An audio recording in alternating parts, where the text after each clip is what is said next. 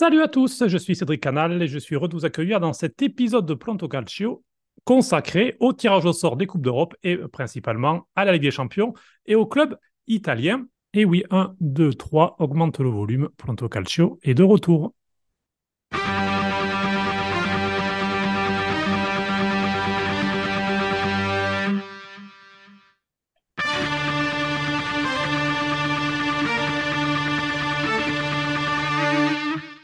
En ce vendredi 1er septembre, autour de la table de Porto Calcio, Raphaël Gauthier. Salut Raphaël.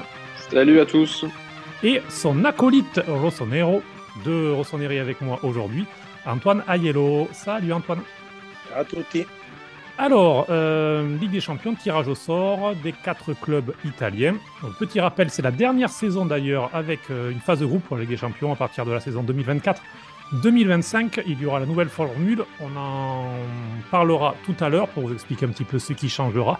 Mais donc, encore une fois, 8 groupes de 4, 6 matchs, 3 à domicile, 3 à l'extérieur. Et on va donc débriefer ce tirage au sort. Euh, avant de rentrer dans le détail des 4 groupes italiens, je vais vous demander à tous les deux un avis général vraiment sur ce tirage et s'il y a peut-être euh, un groupe ou une affiche vraiment qui, retient votre attention, euh, même en dehors de l'Italie? Vraiment, en général, lorsque vous regardez le tirage au sort qui a eu lieu euh, jeudi soir, qu'est-ce que vous en pensez? Comment, voilà, Qu'est-ce qui vous excite en quelque sorte? Raphaël, à toi. Alors on y reviendra évidemment, mais le groupe, le groupe du Milan, il y a énormément de choses à dire. Et on va pas s'ennuyer une seconde. Mais si je devais, si je devais faire hors groupe du Milan, moi c'est la double confrontation Napoli-Real qui est assez excitante avec le retour d'Ancelotti, premièrement, mais aussi, euh, aussi voir vraiment le Napoli se confronter à un Real euh, qui est toujours sérieux en, Ligue des Champions. Antoine, toi, qu'est-ce qui t'a particulièrement marqué dans ce tirage au sort avant de rentrer là aussi dans les détails? Il y a vraiment euh, le fait que, dans les que ces chapeaux aient été faits comme ça. Comme on sait, le premier chapeau, vous avez les champions et, et, les gagnants des coupes. Bah, ça donne quand même beaucoup d'affiches et de groupes assez, assez intéressants. Moi, je retiens un peu comme Raphaël le, le Real euh, Napoli qui va être euh, très excitant aussi parce que euh, le Real c'est la reine, l'équipe reine de la compétition et le Napoli qui revient avec encore son jeu flamboyant. Je pense que c'est vraiment le groupe le plus, enfin le match le plus intéressant à voir. Évidemment le, retour des deux anciens Donnarumma et Tonali qui personnellement moi m'excite le plus dans ces groupes-là. Alors ça, on y reviendra. Moi, je, je, rajouterai dans le groupe A. Il me plaît beaucoup ce groupe A avec Bayern, Manchester United. Je suis un peu plus vieux que vous, donc il y a notamment le souvenir de la finale de 99. Galatasaray pour la belle ambiance euh, turque aussi. Puis Copenhague, qui est souvent une équipe intéressante avec pas mal de jeunes à suivre. Puis il y a le groupe aussi B, Séville, Arsenal, PSV, Lens. Niveau ambiance, je pense que ça va être pas mal. Il y aura pas mal de matchs intéressants à faire euh, si, si, vous aimez là aussi les ambiances chaudes. Puis un groupe euh, assez ouvert. Mais Planto Calcio, c'est le football italien. Et donc, on va s'intéresser aux quatre clubs italiens. On va commencer par le Napoli. Raphaël, tu en as déjà parlé un petit peu. Le Napoli, chapeau 1, qui, en tant que champion d'Italie, a pris sûrement le pire du chapeau 2, le Real Madrid. Mais ensuite, pour le reste, c'est un peu plus abordable. Braga en chapeau 3 et l'Union Berlin, euh, chapeau 4, l'Union Berlin qui vient tout juste de recruter Bonucci et qui a aussi pris euh, Robin Gossens euh, de l'Inter cet été. Alors, Antoine, je commence avec toi puisque Raphaël a déjà dit deux mots sur, sur ça. Ça semble jouable, au moins pour la deuxième place pour le Napoli. Il y aura forcément la double confrontation face au Real, mais c'est quand même un tirage à l'ensemble abordable. Alors, il y a aussi un grand paramètre qu'il faut souligner, c'est que si le Real avait été au complet, j'aurais dit oui, Napoli deuxième, mais j'ai pas encore vu le calendrier exactement euh, des confrontations, mais le Real a quand même beaucoup de blessés, donc à voir aussi à quel moment les équipes vont se rencontrer. Très même le Napoli premier du groupe. Enfin, j'ai pas peur entre pour le Napoli, même si le Real est maître dans la compétition, dans les phases de groupe, c'est différent, et moi je pense que le Napoli sera sera première du groupe. Raphaël, est-ce que tu partages? J'ajoute que le calendrier, d'ailleurs, va tomber ce vendredi après-midi. on est en train d'enregistrer. Ils attendent qu'il y ait le tirage au sort de toutes les Coupes d'Europe pour ensuite faire les croisements, par exemple, Lazio et Rome, pour qu'ils ne jouent pas à l'Olympico. Donc, ils attendent tout ça pour faire les calendriers. Donc, on saura là dans les prochaines heures les, calendriers de toutes les Coupes d'Europe. Euh, Raphaël, toi aussi, Napoli, potentiellement premier, ou le Real, même avec effectivement les absents. Il hein. faut rappeler euh, Courtois, Militao qui sont blessés, Vinicius aussi, Benzema qui n'a pas vraiment été remplacé, même si Bellingham, dans ce poste de numéro 10 en quelque sorte, euh, est devenu un serial buteur. Mais voilà, toi aussi sur le Napoli, qu'est-ce que tu en penses Moi, je suis pas foncièrement d'accord avec Antoine. Pour moi, le Napoli reste quand même outsider par rapport au Real, quelle que soit l'équipe du Real. Alors oui, on rappelle que Vinicius, il est blessé six semaines, donc un mois et demi. Un mois et demi, ça laisse quand même une grande possibilité que Naples affronte le Real sans Vinicius au moins une fois. Donc ça, c'est quand même, euh, c'est quand même positif pour Naples. Mais, euh, mais tu l'as souligné, on a Bellingham qui fait un très gros début de saison et puis on a une équipe du Real qui sera, qui sera absolument préparée par Carlo Ancelotti, qui sera comme d'habitude très sérieuse. Après, si je devais ajouter quelque chose qui irait dans le sens de Antoine, c'est que le Real, je pense qu'ils ne sont pas véritablement intéressés par cette première place. Eux, ils vont, ils vont tenter et obtenir la qualification une ou deux. Et après, de toute façon, ils sont assez armés pour, pour jouer contre un premier de groupe. Euh, donc c'est peut-être ça la chance de Naples, c'est peut-être que le Real aille, euh, aille perdre quelques points, soit à Braga, soit à Berlin. Mais je pense que dans une double confrontation, ils sont outsiders face au Real. Après, euh, après vraiment, ça, on, on, connaît cette phase de groupe qui est très longue, qui va jusqu'au mois de décembre, qui peut avoir un gros impact euh, sur euh, le physique des joueurs. On peut, on, l'a su ça à Milan, quand on est supporter du Milan, on sait bien ces dernières années l'ont prouvé que parfois tu affrontes des énormes équipes sans des joueurs majeurs parce que le week-end d'avant, tu as eu un blessé contre euh, l'Inter, contre la Juve, etc il y a énormément de matchs en Italie le week-end qui sont importants et du coup, ça peut vraiment impacter ta capacité physique pour le milieu de semaine et bah, ça va être vraiment ça, je pense, qui sera déterminant pour Naples parce qu'un Naples avec Ossimène et sans Ossimène, c'est pas pareil. Un Naples avec Vara et sans, c'est pas pareil. Et s'il en manque un des deux, voire les deux, bah là, ce sera vraiment différent pour, euh, pour le Napoli. Alors, il faudra faire attention tout de même à Braga, notamment dans ce groupe, hein, puisque ça semble peut-être le petit. Ils sont sortis de la phase euh, des playoffs pour, pour se qualifier. Il y a quand même des joueurs qu'on connaît. Il y a José Fonte comme défenseur. Il y a Moutinho au milieu de terrain, euh, comme ancien joueur d'expérience. Il y a aussi euh, l'attaquant espagnol Abdel Ruiz, qui est, qui est un petit peu une référence offensive pour eux, pour, l'équipe entraînée par Arthur Georges. Voilà une équipe avec pas mal de jeunes portugais aussi, mais qui sera sûrement intéressante à suivre. Et puis l'Union de Berlin, on en parlé un petit peu tout à l'heure, avec notamment les, avec notamment Gossens, il y a aussi Voland, euh, l'attaquant qui était à l'AS Monaco, par exemple, parmi les, parmi les noms connus. Euh, donc euh, voilà, on verra. Donc les pronostics secs, Antoine? Pronostics secs. Du groupe du Napoli, je mettrais Napoli, Real, Union et Braga.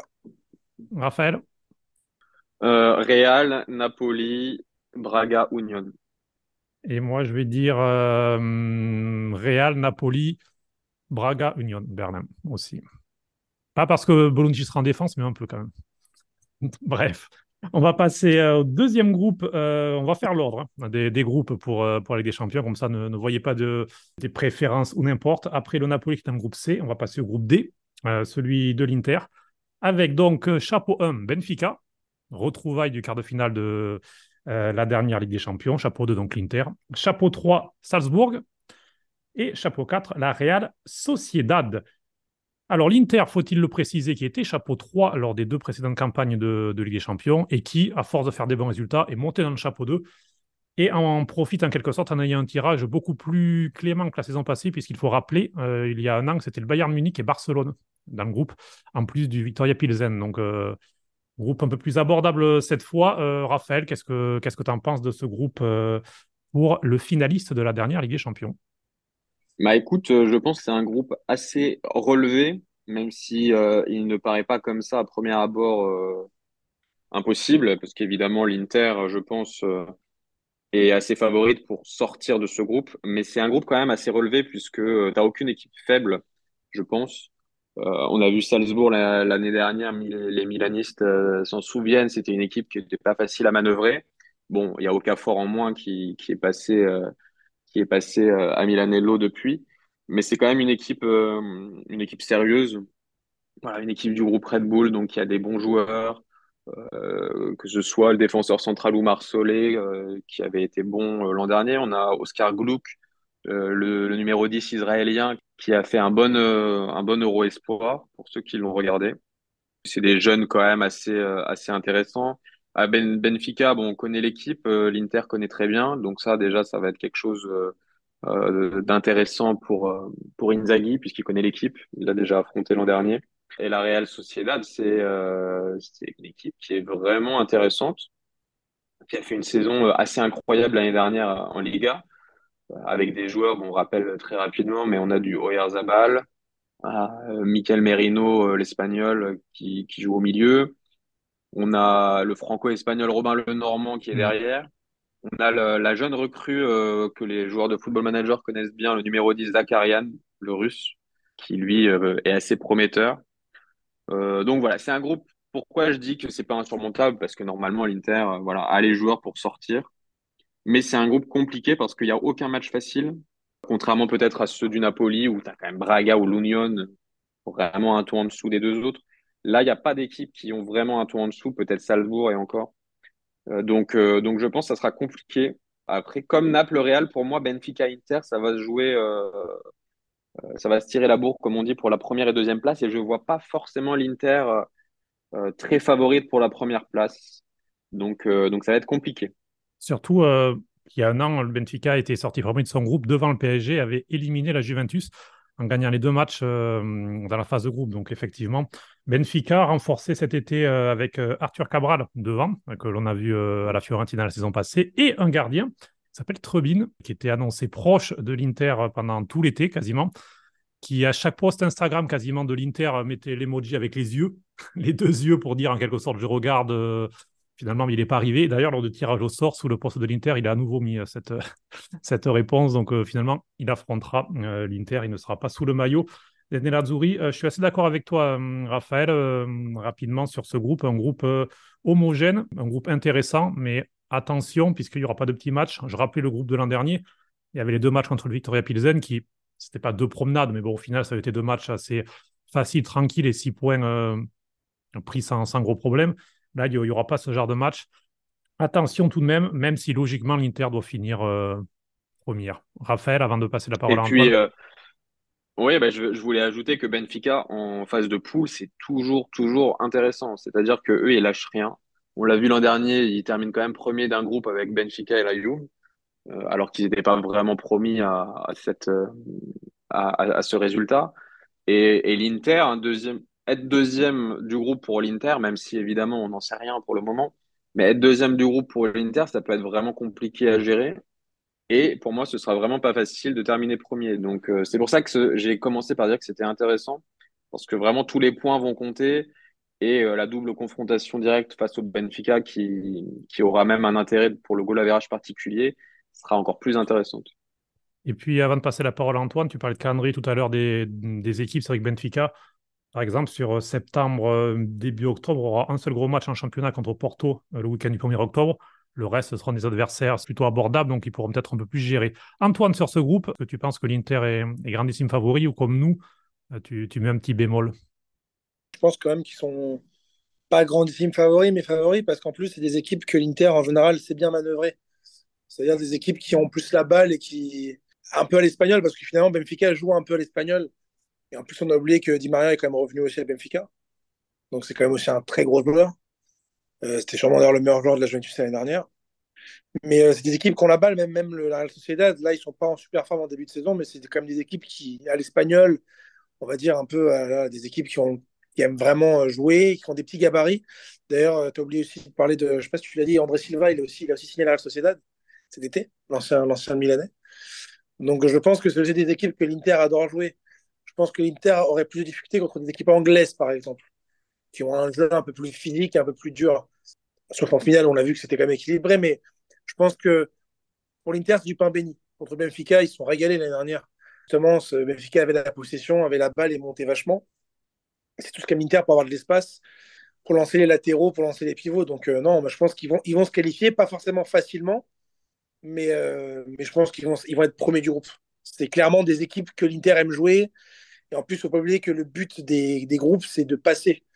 Donc tu peux très bien, l'Inter c'est aussi jouer match nul. Donc euh, c'est, je pense que c'est clairement euh, un groupe qui va vraiment convenir à, la mentalité et au jeu de l'Inter. Alors, euh, ben, pronostic rapide là aussi. ben, Antoine, garde la main du coup dans ce groupe que tu vois quel, quel ordre d'arrivée? Quel ordre d'arrivée je vois? Donc je vois l'Inter première, Benfica deuxième, Real Sociedad troisième et dernière Salzbourg. Raphaël? Euh, moi, je vais dire, je vais dire Benfica 1, Inter 2, Sociedad 3 et Salzbourg 4. Et moi, je vais dire Inter 1, Benfica 2, euh, Salzbourg 3 et Real Sociedad 4.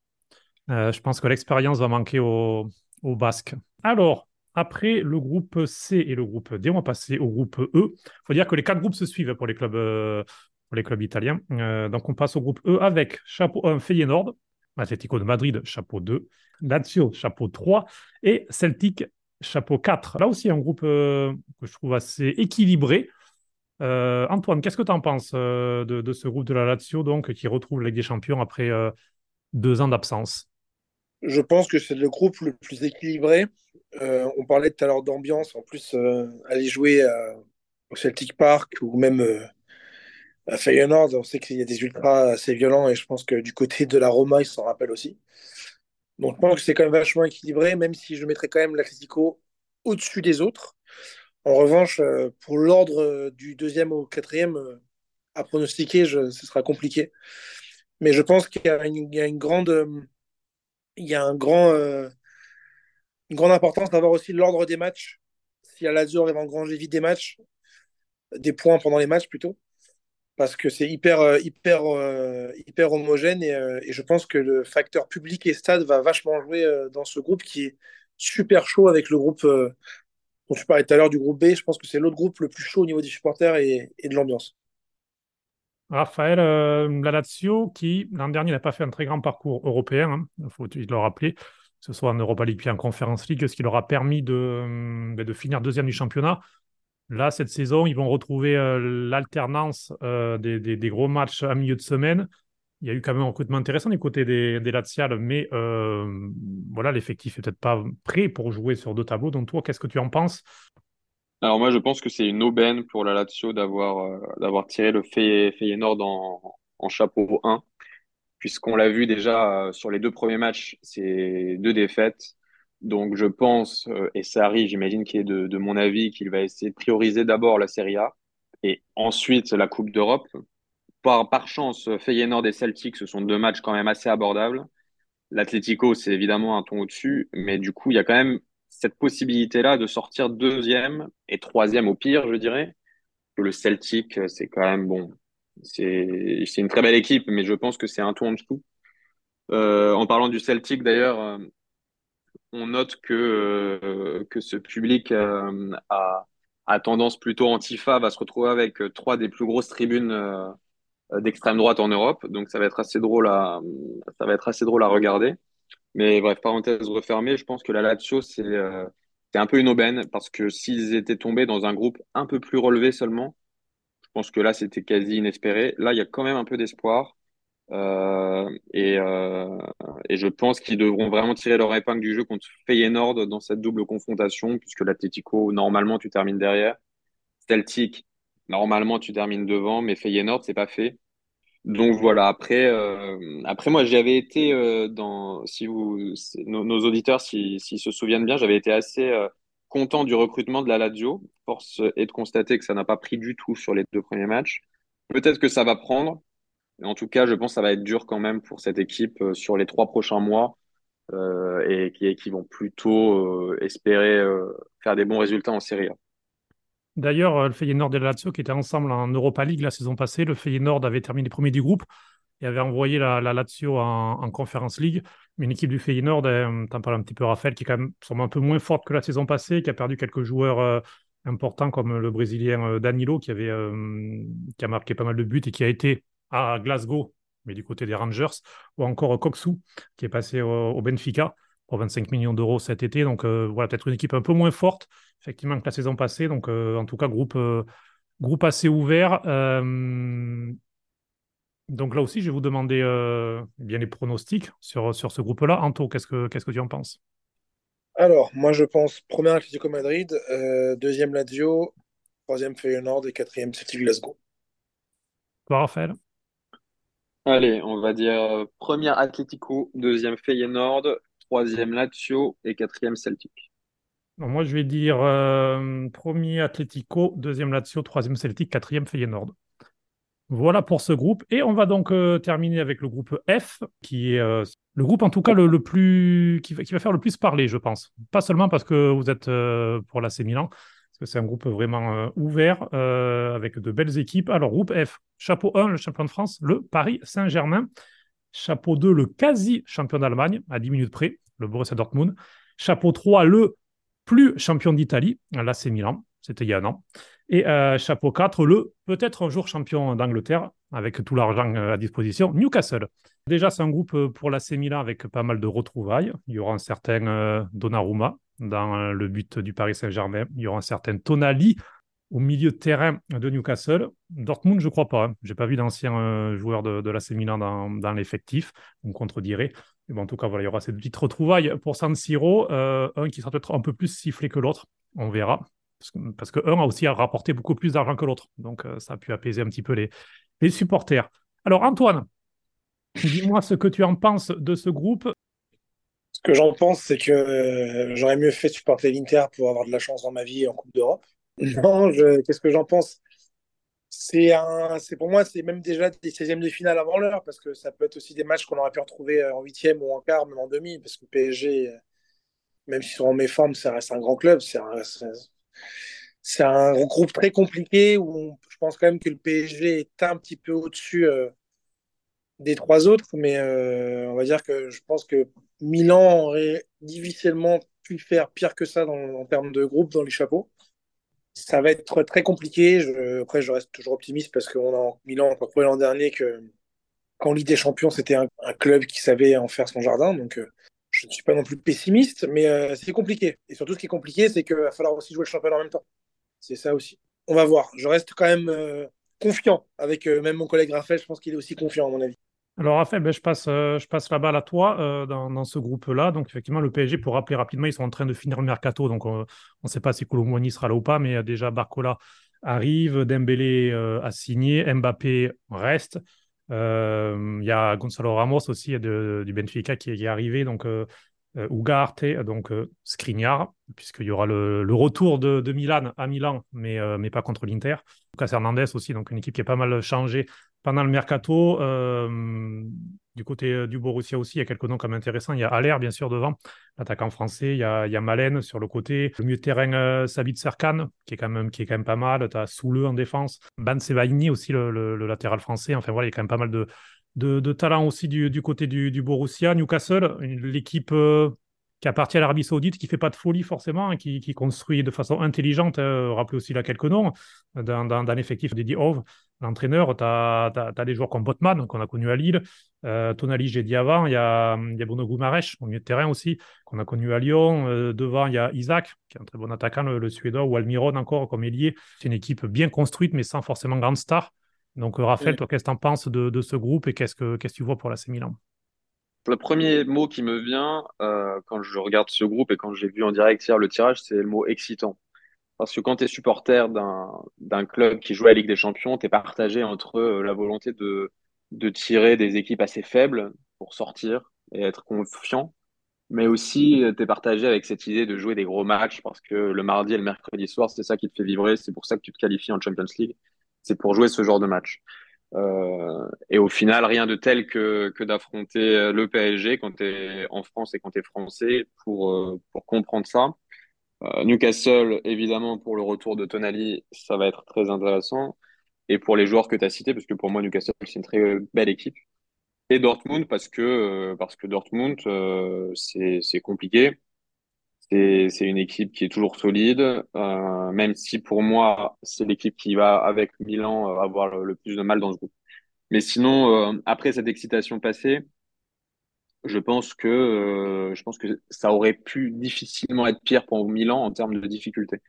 Le PSG, euh, je pense euh, avec avec Mbappé qui reste au club cet été, ils ont vraiment une volonté de, tout casser. Après, on est au mois d'août, on ne sait pas quoi l'avenir sera fait, mais je pense que Paris ça va être très très solide en poule. je pense que Newcastle, les nouveaux arrivants entre guillemets, ils vont vouloir également se montrer. Et ce serait une grosse déception s'il n'était pas qualifié en huitième. Ensuite, Dortmund, tu l'as dit, euh, ça s'est passé euh, à peu de choses d'être champion, donc euh, eux, ils vont vouloir montrer également qu'ils sont toujours là. Et Milan, avec un gros recrutement cet été et des belles ambitions nationales, je pense qu'ils ont envie également de montrer qu'ils sont autre chose que le quatrième de ce groupe. Donc, donc tout le monde va pouvoir tirer son épingle du jeu. Je pense qu'il y a vraiment le PSG plus haut que les trois autres. Et ensuite, ça va être très compliqué pour Milan d'aller chercher des résultats à l'extérieur, que ce soit à Dortmund et à Newcastle. Donc, il y aura en plus des belles ambiances. Euh, là aussi, c'est un groupe où euh, les ambiances vont être plutôt sympas. Lorsque tu joues face au mur jaune, euh, à Dortmund, c'est c'est jamais facile. Et juste pour ajouter une petite chose, justement, pour faire en parallèle, l'AC Milan fait son mercato grâce à la vente de, Tonali. le Borussia l'a fait grâce à la vente de Bellingham, plus de 100 millions d'euros. On en parlait au Real tout à l'heure. et aussi, on fait pour une 60, 60 millions à peu près d'achats pour retoucher des petits points dans l'équipe. Donc là aussi, on voit deux, équipes qui ont, qui ont pas mal bougé. Alors du coup, je vais vous demander là aussi euh, ben, vos pronostics euh, de ce groupe-là. Ben, je vais continuer avec toi, Raphaël, euh, à t'écouter. Je sentais presque que tu voyais la Milan en quatrième. Donc vas-y, donne-moi ta, grille de départ de, ce groupe. Alors, je te donne les pronos juste après avoir souligné que tous les Milanisti attendent évidemment et avec hâte la venue de, Donnarumma à San Siro. Et, on a vraiment hâte de, voir ce que, ce que ça donnera. Et contrairement à ce que tu disais au tout début, je pense que Tonali sera pas sera pas hué ou, non. Voilà. je disais beaucoup moins, justement. Je disais beaucoup moins. Je disais beaucoup moins que Donnarumma parce que déjà, lui, en plus, a laissé qu'à de 70 millions d'euros dans les caisses. Donc c'est... Je pense même pas du tout, moi, parce qu'en plus, la différence de Donnarumma, c'est que Tonali, en fait, on ne sait pas pourquoi vraiment il est parti. On ne sait pas si c'est lui ou c'est le club. Alors, il est un peu protégé. Alors, Donnarumma, pas oublier qu'avec Rayola à l'époque, et même déjà avant de partir, 4 ans avant, il a eu des problèmes. Donc, déjà, il avait déjà une réputation. Donnarumma était déjà sifflé quand il était encore au Milan. Tonali, en plus, on va dire que Tonali, il a un peu, entre guillemets, pardonné parce que euh, naïvement, on pense que l'argent qui a été pris, ça a servi à renforcer l'équipe. Donc, je ne pense pas qu'il sera. Moi, je pense qu'il n'y aura aucun sifflet pour Tonali. En revanche, non, il sera applaudi même. Ouais. Mm. En revanche, Donnarumma, je, je pense, que ton... à se mettre en maladie avant, avant le match. Ce serait bien. Oui, il aura, il aura, il aura peut-être pris un petit carton rouge, euh, un petit carton rouge naïf euh, avant, avant de venir à San Siro. Et Tonali, je pense qu'il ne sera pas du tout sifflé. Au contraire, je pense qu'il sera applaudi par une bonne partie du stade. Et il faut se rendre à San Siro un, match du, un soir d'un match du Milan pour se rendre compte euh, de la ferveur que ce, que ce joueur avait quand il était euh, sous les couleurs du Milan. Enfin, moi, je me, je, je, je m'en rendais compte et j'y suis encore allé il y a deux semaines à San Siro. Il y a énormément de maillots floqués Tonali sur, allez, sur cinq maillots. Euh, en tout cas, l'année dernière, tu avais en un Ibra, en deux Tonali, en trois Rafa Leao, mais Tonali de loin devant Rafa Leao. Enfin bref, petite parenthèse refermée. Si on parle de prono, je dis Paris en 1, Newcastle en 2, et on va espérer Milan en 3 et Dortmund en 4, sachant que moi je vois, même si on, si on peut faire le 2-20 jusqu'au bout, je vois bien Milan et Dortmund euh, vraiment à égalité de points à la sixième journée. Donc ça se jouera vraiment à pas grand-chose au goal average particulier ou même au, au goal average simple. Antoine? Alors, je sais pas si Cédric, à toi de me dire si je dois revêtir mon habit de, gouffre, mon habit, mon habit de, de grand euh, chroniqueur de Planto Calcio. à toi de me dire. Mais bon, je vais plutôt mettre celui du, du chroniqueur. Euh, allez, je me mouille. Milan premier, deuxième Newcastle, troisième le PSG, quatrième Dortmund. J'aime quand tu es comme ça, Anto. C'est beau. Je vais dire PSG en 1, mais vraiment de justesse. Milan en 2, euh, Dortmund en 3 et Newcastle en 4 je crois que c'est le groupe où on est le plus dans, des euh, pronostics contradictoires. Donc, ça montre aussi le, côté euh, assez équilibré de ce groupe de Ligue des Champions.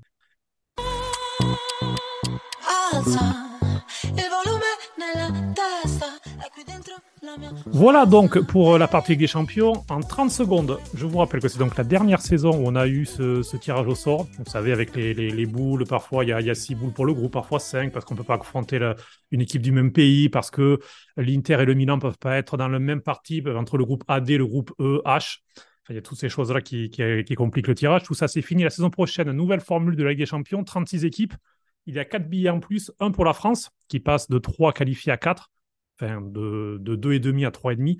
Euh, un billet en plus pour un petit champion national. Euh, alors quand je dis pour la France, c'est pour le cinquième pays au ranking UEFA, qui en 2024-2025 sera la France.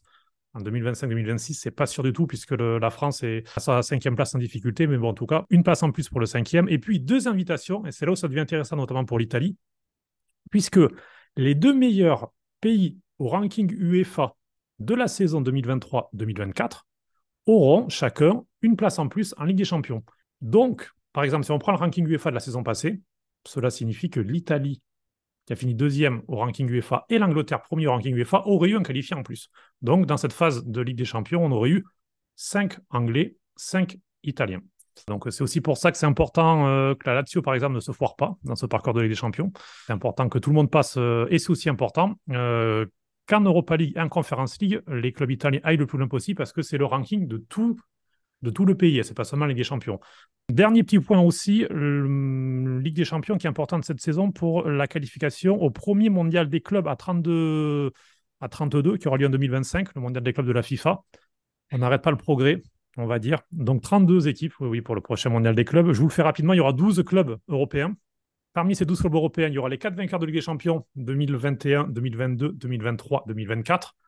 Puis les meilleurs au ranking UEFA. Mais a priori, ce serait seulement le ranking UEFA en Ligue des Champions.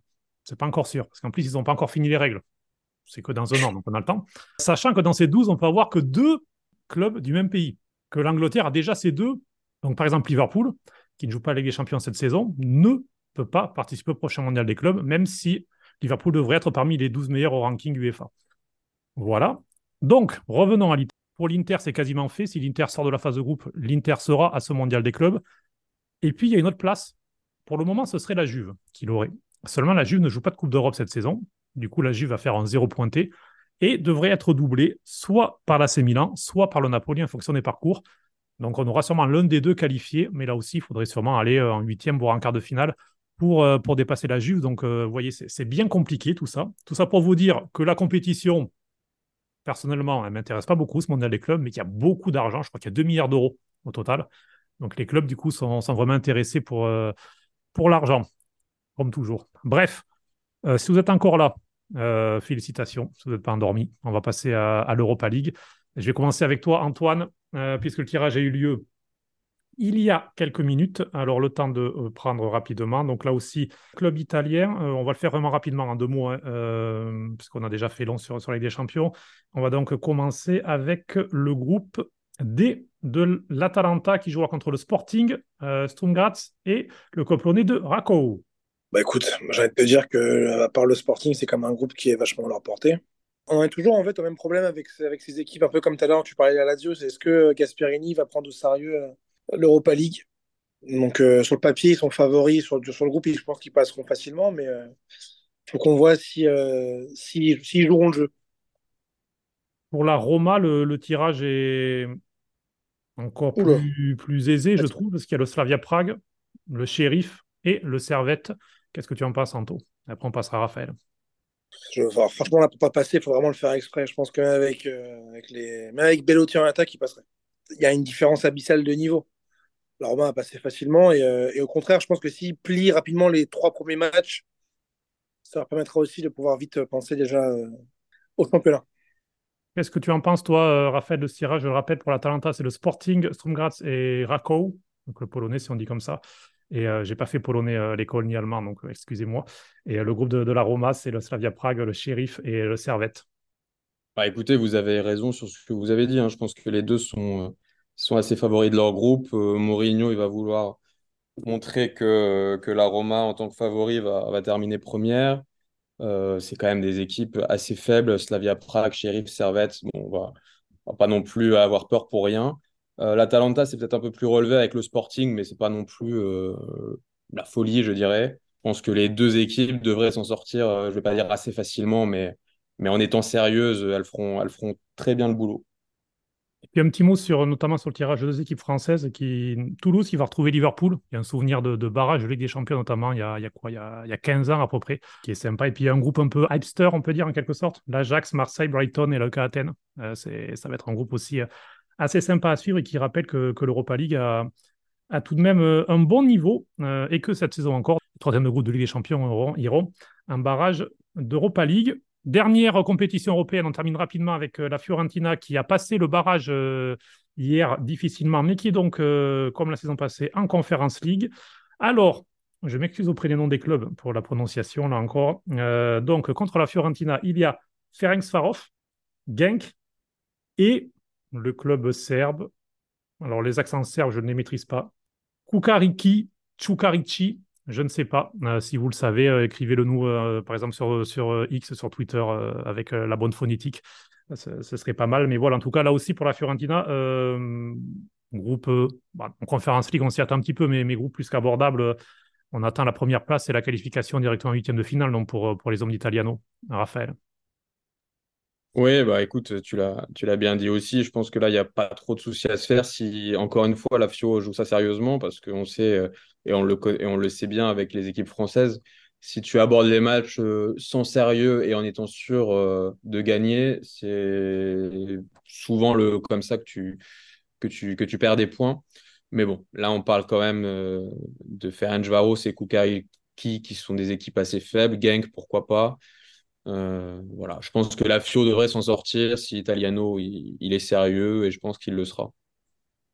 Florentina sans Amrabat normalement qui est en train de partir et qui euh, devrait voir euh, l'arrivée de Maxime Lopez. à toi Antoine sur ce groupe en deux mots et puis on, conclut cet épisode. Comme disait Raphaël, de toute manière, à part si la Fiorentina se sabote toute seule, je pense qu'ils peuvent finir largement premier du groupe. C'est quand même pas des équipes qui font peur ou, ou, qui ont un niveau élevé en Coupe d'Europe. Donc à moins d'un sabotage et d'un suicide collectif, euh, Fiorentina facilement première du coup. Bon, on verra. Et comme je le disais tout à l'heure, important pour, euh, pour l'Italie d'avoir le plus possible d'équipes qui passent euh, les phases de groupe pour espérer avoir cinq équipes lors de la prochaine Ligue Champions, en précisant que cinq équipes en Ligue Champions, ça laisse deux équipes en Europa League et une en Conference League. Donc ça voudrait dire huit équipes italiennes en Coupe d'Europe la saison prochaine. Ça aussi, c'est important à le signaler. Raphaël Antoine, bon, on a terminé pour ce débrief sur les tirages de la Ligue des Champions. C'était notre premier épisode euh, réel de la saison 2 de Planto Calcio, puisqu'on a fait, vous pouvez les écouter, bien sûr, continuer à les écouter, des, présentations de la saison. On a tous présenté euh, une ou des équipes, euh, des joueurs, on a donné nos pronostics. Donc vous pouvez écouter ces, premiers épisodes donc, qui sont disponibles sur toutes les plateformes de podcast. Mais là, donc, c'était la première, puisque septembre est arrivé. Et oui, on est le vendredi 1er septembre. C'était le temps de recommencer. Messieurs, à très vite. À bientôt. Ciao. Ciao, ciao.